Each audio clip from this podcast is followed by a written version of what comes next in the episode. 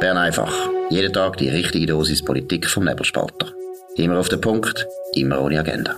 Der Podcast wird gesponsert von Swiss Life, ihrer Partnerin für ein selbstbestimmtes Leben. Ja, das ist die Ausgabe vom 5. September 2022. Dominik Feusi und Markus Somm. Zuerst eine ganz wichtige Ankündigung in eigener Sache. Morgen wie immer, über den Mittag gibt's Nebelspalter Lunch, das offene Mikrofon. Ein paar Leute von der Redaktion, unter anderem der Dominik Feusimann, werden diskutieren mit euch. Ihr könnt Fragen schicken, Fragen stellen. Wir diskutieren die wichtigsten Themen vom Tag oder von der Woche, was ihr, äh, euch beschäftigt, was ihr zu kritisieren habt. Und äh, wir sehen dann, was rauskommt. Das ist eine ganze Stunde. Wir würden uns sehr freuen, wenn ihr dabei seid. Morgen Nebelspalter Lunch, das offene Mikrofon ab der 12.15 genau. Gut. Dominik, was ist heute los? Heute ist vor allem die Übergewinnsteuer aus Deutschland auf die Schweiz übergeschwappt. Was ist da passiert? Ja, der SP hat gestern die, in der Sonntagszeitung angekündigt, den Totalumbau vom Strommarkt. Man will den Strombaron Spekulationsgeschäft verbieten, respektive eben die mit einer zusätzlichen Steuer abschöpfen. Das ist insofern noch lustig, weil ja das alles äh, eigentlich äh, Betriebe sind, die am Staat gehören, also Gemeinden und Kantone, teilweise einem, aber sehr oft auch ein ganzes Konglomerat. Also am Schluss wird der Staat bei Staatsfirmen noch Geld abschöpfen, weil die natürlich jetzt mit den hohen ähm, Strompreisen natürlich Gewinn schreiben, oder? Und äh, insbesondere ähm, äh, äh dann, wenn sie das können weiterverrechnen. Das können aber nicht alle. Gut, und du hast gesagt, dass erstens einmal zeigt es einfach, wie die Linken irgendwo im frühen 20. Jahrhundert stehen geblieben sind. Strombarone, das ist so ein alter Ausdruck, wo die genau. Stromwirtschaft genau. zu einem grossen Teil noch privat war, wo vor allem auch die zwei Grossbanken oder drei Grossbanken eine wichtige Rolle gespielt haben in der Stromwirtschaft und wo wir auch noch Firmen hatten, wie Motor Columbus und Elektrowatt oder auch BBC oder auch die MFO und so weiter, wo eben da wirklich eine privatwirtschaftliche Rolle gespielt haben. Heute sind das alles tröge Staatsbetriebe, die 30 Jahre lang nichts gemacht haben, weil die Politik auch nicht hätte wollen, dass sie etwas machen, weil es sind alles Leute gewesen, wo äh, verständlicherweise sich nicht haben wollen mit Politikern anlegen, weil die Politiker haben jetzt einfach gefunden, jetzt erfinden wir eine neue Energiepolitik und die heißt Gott tut uns auf, für uns sorgen, wir müssen nichts machen und das ist der Grund, warum wir heute so wahnsinnig hohe Strompreise haben. Natürlich, die Leute sagen, ja, das ist der Putin, stimmt nicht. Hätten wir eine anständige, normale, langweilige Stromproduktionspolitik gemacht die letzten 20, 30 Jahre, würden wir gar nicht über Strompreise reden und das ist schon, muss ich sagen, auch wieder von der SP, und das ist ja die Staatspartei, das ist die Partei der Beamten. Die Beamten wählen die SP, die SP schaut für die Beamten. Es ist schon ein starkes Stück, dass die Beamten, die jetzt 30 Jahre dafür gesorgt haben, dass eben nicht ausgebaut wird, Deshalb sind Strompreise hoch und jetzt wollen sie nochmal einiges zulangen und sagen, ja, aber jetzt ist auch wieder ein Recht, jetzt wollen wir uns an dem gütlich tun. Braucht schon ziemlich viel Kutzbe. Ja, oder einfach eine saubere, durchgedenkte Ideologie, oder? Also man tut die sozusagen die Krise nehmen und probiert letztlich den Bereich wieder komplett unter staatliche Kontrolle zu bringen. Also, aber die Produzenten müssten dann nach dem Totalumbau, so sagt der Fraktionschef der SP, der Roger Nordmann in der Sonntagszeitung, zu Gestehungskosten liefern, dass, äh, oder man würde also den Teil, wo heute liberalisiert ist, bei den Grossverbrauchern, das würde man also so wieder rückgängig machen. Und und man würde dann für die, die ganz viel Energie brauchen, einen nationalen Strombeschaffungspool bilden. Wahrscheinlich muss man dort auch noch den Steuer, mit Steuergeldern das vergünstigen, weil sonst wandern die alle natürlich ab, oder? Also, es wird sozusagen die komplette politische Kontrolle wiederhergestellt. Sie ist eh immer sehr gross beim Strom über einen äh, bestimmten Wirtschaftssektor. Und ja, das ist natürlich, also irgendwo muss ich auch ähm, neidvoll äh, zugestehen. Hast du jetzt so einen Lösungsplan, wo auf einer marktwirtschaftliche Ideologie beruht, gelesen von den Bürgerlichen? Nein, ist einfach nichts dumm. Von links kommt der Plan, die Ideologie ja, gut, ist sozialistischer ah, Glück, Markus. Ja, ja, jetzt sollst du jetzt festjubeln. Ich meine, es ist auch einfach, sie können ja jeden Furz, wo die Grünen, wo die Linken bringen, kommt dann nachher gross gefurzt, äh, bei der Sonntagsblick Presse. Ja. Ich meine, es ist natürlich schon wahnsinnig wie die Medien. Das müssen wir jetzt auch wieder mal betonen. Der Nebelspalter braucht es, braucht es, äh, es braucht auch Zürich Zeitung, es braucht auch eine Weltwoche, es braucht Kopfendeckel, liberale, unabhängige Medien, wo der unglaubliche Staatsmainstream, wo geprägt ist nach wie vor von der SP, einfach irgendwie etwas entgegenhalten. Weil es ist schon einfach, oder? Der Roger Nordmann kann wirklich eben, kann das lancieren. Simonetta Sommaruga, schön, treu, parteitreue äh, Bundesrätin hat es auch schon lanciert in den Interviews und so weiter. Also es ist auch nicht so wahnsinnig schwierig, aber es ist schon immer die gleiche Richtung, da hast du recht, oder? Es geht einfach in die Totalverstaatlichung. Ich finde, das Wort wiederhergestellt ist fast ein bisschen schönfärberisch. Eigentlich haben sie ja auch mit der Energiestrategie die Kontrolle Kontrolle vom Staat über die Stromwirtschaft schon wahnsinnig weit treiben. Also man kann es jetzt langsam gar nicht mehr weiter treiben, ausser ich weiß gar nicht, was man machen wollen. Es ist schon alles verstaatlicht. Die Politiker haben schon alles zu sagen.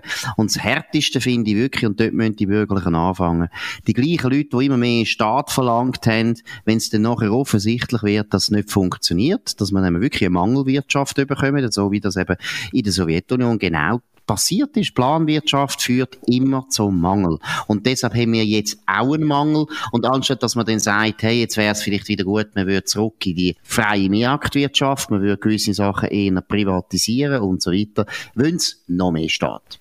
More of the same. Ich meine, das ist natürlich das Motto, das ist äh, von der SP eigentlich, seit es sie gibt. Das ist schon klar, immer wenn es ein Problem gibt, äh, wo wegen Regulierung entstanden ist, dann braucht es noch mehr Regulierung und dann gibt es noch mehr Probleme. Also das ist ja eigentlich eigentlich, sieht man zum Beispiel im Gesundheitswesen, wo ich etwas darüber schreibe, im Sozialwesen, wo ich etwas darüber schreibe. Das ist natürlich eigentlich schon die Raison d'être, oder, äh, von der SP. Aber interessant finde ich noch einen weiteren Aspekt.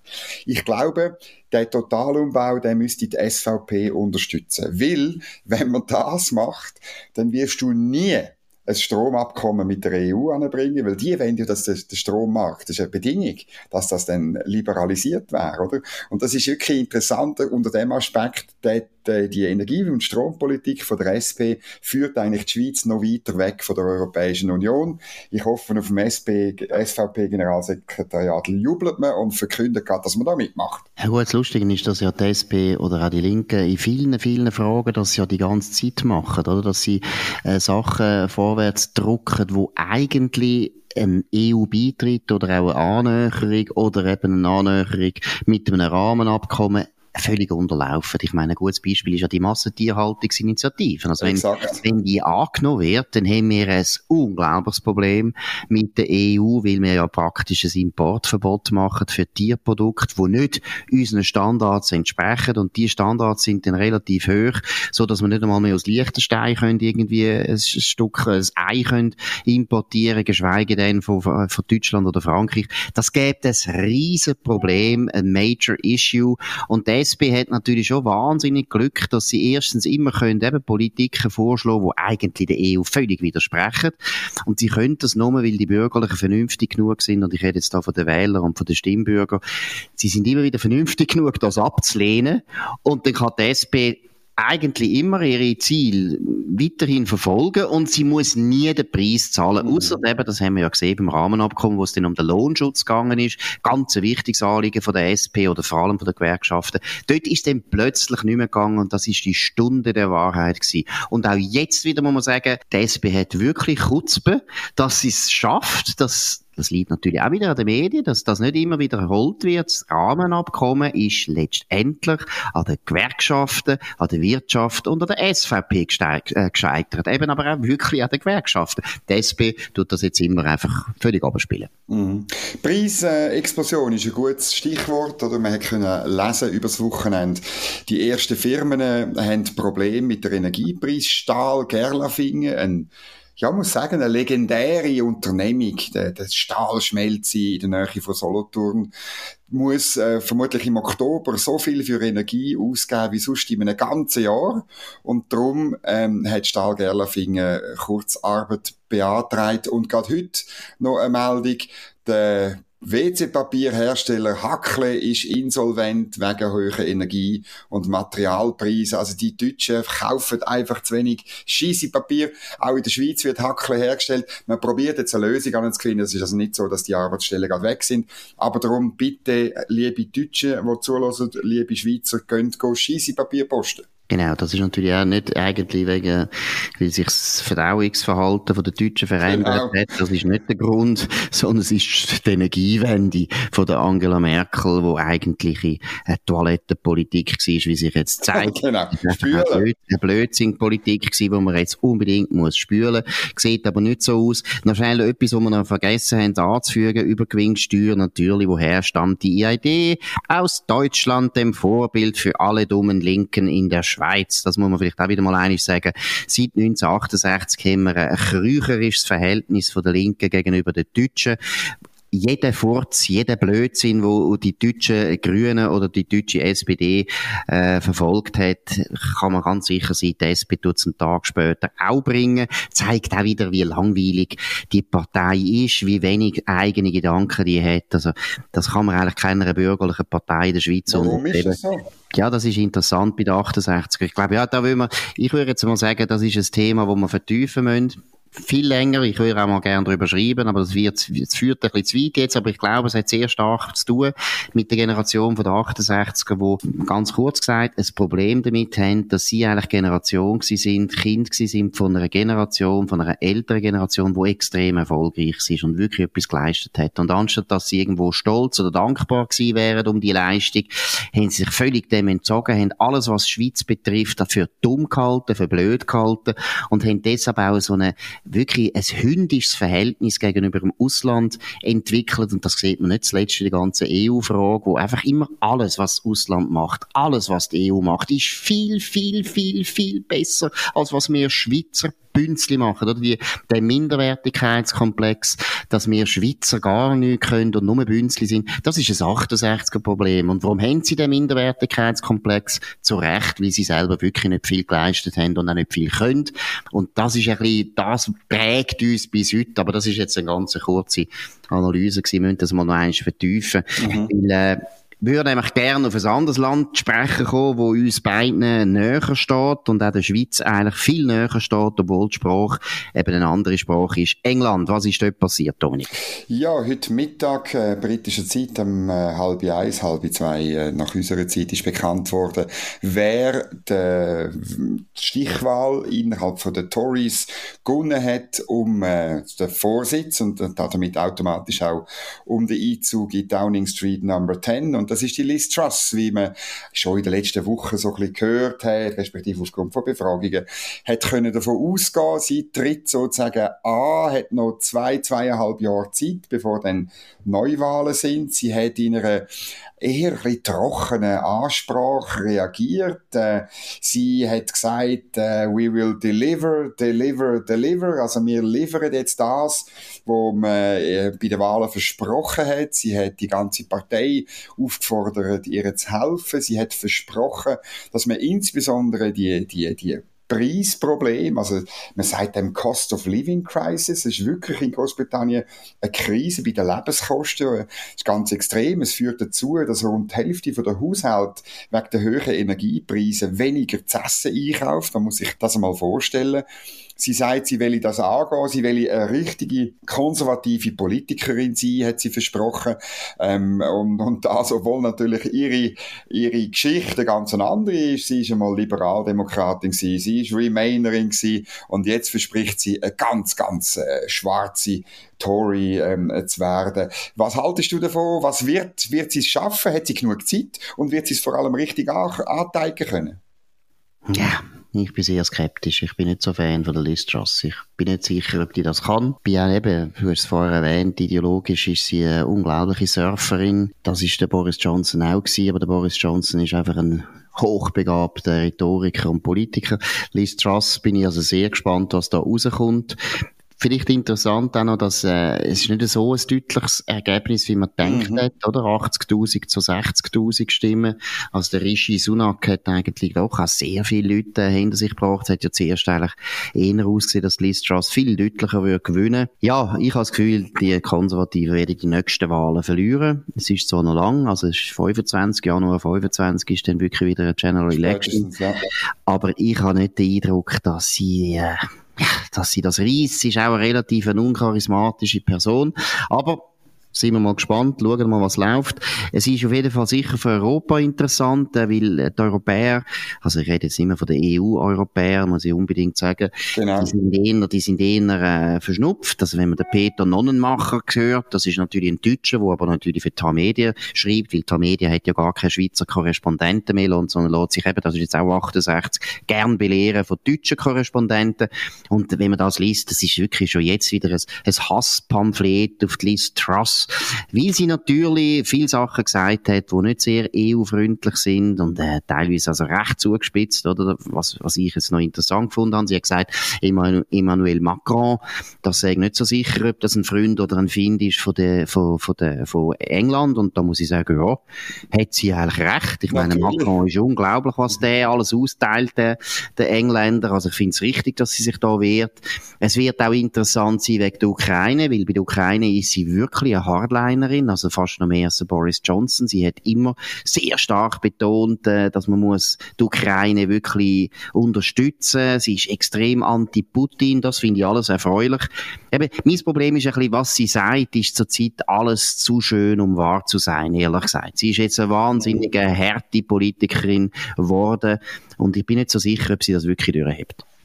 Du hast den Boris Johnson äh, erwähnt. Sie hat sich ihrer Annahme, war oder Rede zur Annahme von der Wahl, hat sie sich bei ihm bedankt und äh, auch seine Erfolge aufzählt. Äh, der Boris Johnson tritt ab, aber er ist äh, in der kürzesten Zeit wieder unglaublich populär bei den Leuten. Das hast du heute aufgezeigt in deinem Memo, also wie, wie er eigentlich populärer ist als die beiden, die zur Auswahl gestanden sind. Wir haben da bei Bern einfach auch damals im Juni, du erinnerst dich gesagt, dass ich nicht mehr tragbar nach dem, was passiert ist, aber es ist ja schon verrückt, wie, wie, wie äh, Britinnen und Briten offenbar unglaublich ähm, äh, mit, ja, das ihm nachgesehen und das schon wieder vergessen haben, was er da während der Pandemie eben so Partys gefeiert hat und, und so weiter. Wie erklärst du dir das? Also vielleicht zwei Sachen. Das erste ist, der Rishi Sunak ist ja der der verantwortlich war, dass jetzt der Boris Johnson gestürzt ist. Und deshalb ist klar gewesen, der Boris Johnson nicht unbedingt will, dass der Rishi Sunak nicht Prime Minister wird. Und er hat alles gemacht, dass der Gegner oder die Gegnerin, und das ist jetzt am Schluss Liz Truss dass sie gewinnt. Deshalb ist er natürlich hoch erfreut. Das ist mal das Erste. Das Zweite, ja, sie ist eben wirklich nicht sehr charismatisch. Ich würde jetzt dem Boris Johnson über unterstellen, er schafft jetzt schon an seinem Comeback Comeback. Er hat das Gefühl, in zwei Jahren, drei Jahren werden Tories merken, und das merken sie eben, wie du sagst, jetzt schon. Er ist der beste Wahlkämpfer aller Zeiten. Er ist ein unglaublicher Charismatiker und die Konservativen werden Mühe haben, Wahlen zu gewinnen ohne N. Also er hat vielleicht wirklich eine politische Zukunft und deshalb ist er wahrscheinlich ganz zufrieden.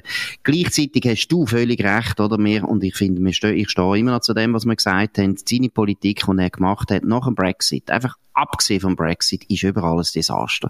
Dass es jetzt in England so wahnsinnig schlecht geht, dass die Inflation mhm. so hoch ist, hat zum Beispiel mit der Pandemiepolitik zu tun. Die Pandemiepolitik von England ist eine von der härtesten gewesen überhaupt. Kanada ist auch noch etwas so schlimm gewesen. In Europa ist also noch schwer zu sagen, welches Land dümmer, dümmer sich verhalten hat als England. Sie haben Lockdowns gemacht die ganze Zeit. Sie haben unglaublich die Leute belagert. Aber sie haben eben auch die Wirtschaft wahnsinnig geschädigt. Sie haben viel zu viel Geld ausgegeben und zu viel Geld Geld auch vor allem ins, ins Gesundheitswesen reingepumpt, dass eben die Inflation natürlich auch erhöht hat. Gleichzeitig hat er eine grüne Politik gemacht. Alles da, was wir vorher besprochen haben, stimmt eben auch. Deshalb sind die Energiepreise auch in England eine Katastrophe ich bleibe dabei, inhaltlich hat der Boris Johnson völlig versagt und äh, es ist wirklich, es ist ein Elend mit dem Mann, weil er ist eben, er ist ein unglaublicher, äh, unterhaltsamer, gescheiter, charismatischer Politiker, hätte eine riesige Zukunft gehabt, wenn er sich nicht von den falschen Leuten beraten lassen hätte.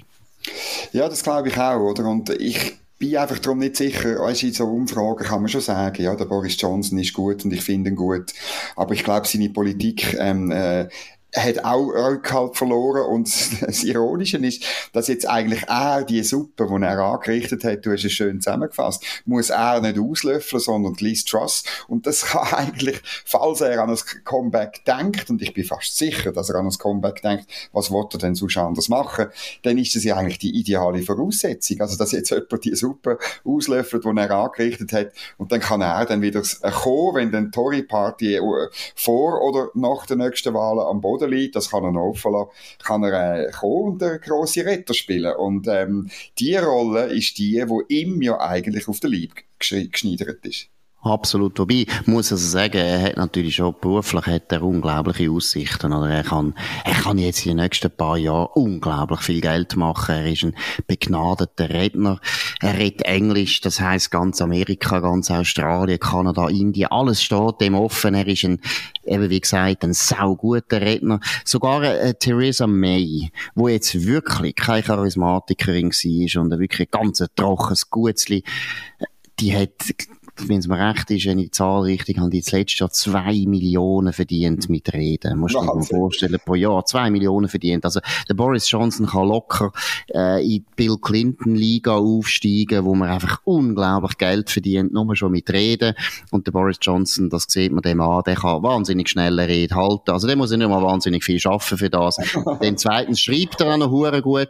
Das auch er hat ja schon nur beim Telegraph hat er für seine Kolumnen, wenn es mir recht ist, 250.000 Pfund pro Jahr bekommen. Das ist nicht da, was wir zahlen beim Nebelspalter. Wir zahlen etwa so viel, aber nicht ganz so viel. Aber eben, wie gesagt, also der wird gut leben, aber du hast völlig recht. Ich meine, das ist so eine Niederlage für ihn, dass er da ja. rausgedruckt wird. Der will es denen zeigen. Der, der sind auf Rache und er kommt wahrscheinlich die Rache über. Weil ich glaube, es kommt nicht gut mit England. Die haben enorm grosse Probleme. Was aber ganz sicher ist, dass vielleicht noch schnell an die EU-Europäer gerichtet, der Brexit ist stören. Das ist in England kein Thema mehr. Da kommt nicht jetzt plötzlich wieder die Stimmung auf, dass man sagt, ja, wir wollen wieder zurück in die EU. Das ist ausgeschlossen. Das glaube ich auch. Sogar ähm, bei Labour ist das durch. Also äh, bei Labour ist niemand mehr um, wo wirklich jetzt die, die Büchse der Pandora wieder auftun ähm, Das ist nun, das sind so ein bisschen Hoffnungsideen äh, oder Träume von gewissen Leuten auf dem Kontinent und und äh, wir wissen ja, dass äh, der Ärmelkanal breiter ist als der ganze Atlantik eigentlich, oder? Absolut. Gut, das ist es von Bern, London einfach, vom Dominik Feusi und Markus Somm. Noch ein Reminder morgen um Mittagszeit 12.15 Uhr, Nebelspalter Lunch, das offene Mikrofon mit dem Dominik Feusi und dem Serkan Abrecht. Tönt anrufen, tönt Fragen schicken, würde uns sehr freuen. Da wir sind mit Bern einfach wieder da, morgen am 5 auf dem gleichen Kanal, auf nebelspalter.ch oder Spotify oder Apple Podcasts. Tönt uns abonnieren, tönt uns weiterempfehlen, tönt uns vor allem bewerten mit sehr viel freundlichen Sternen. Das würde uns sehr freuen. Wir wünschen einen schönen Abend. Das war Bern einfach, immer auf den Punkt, immer ohne Agenda. Gesponsert von Swiss Life, ihrer Partnerin für ein selbstbestimmtes Leben.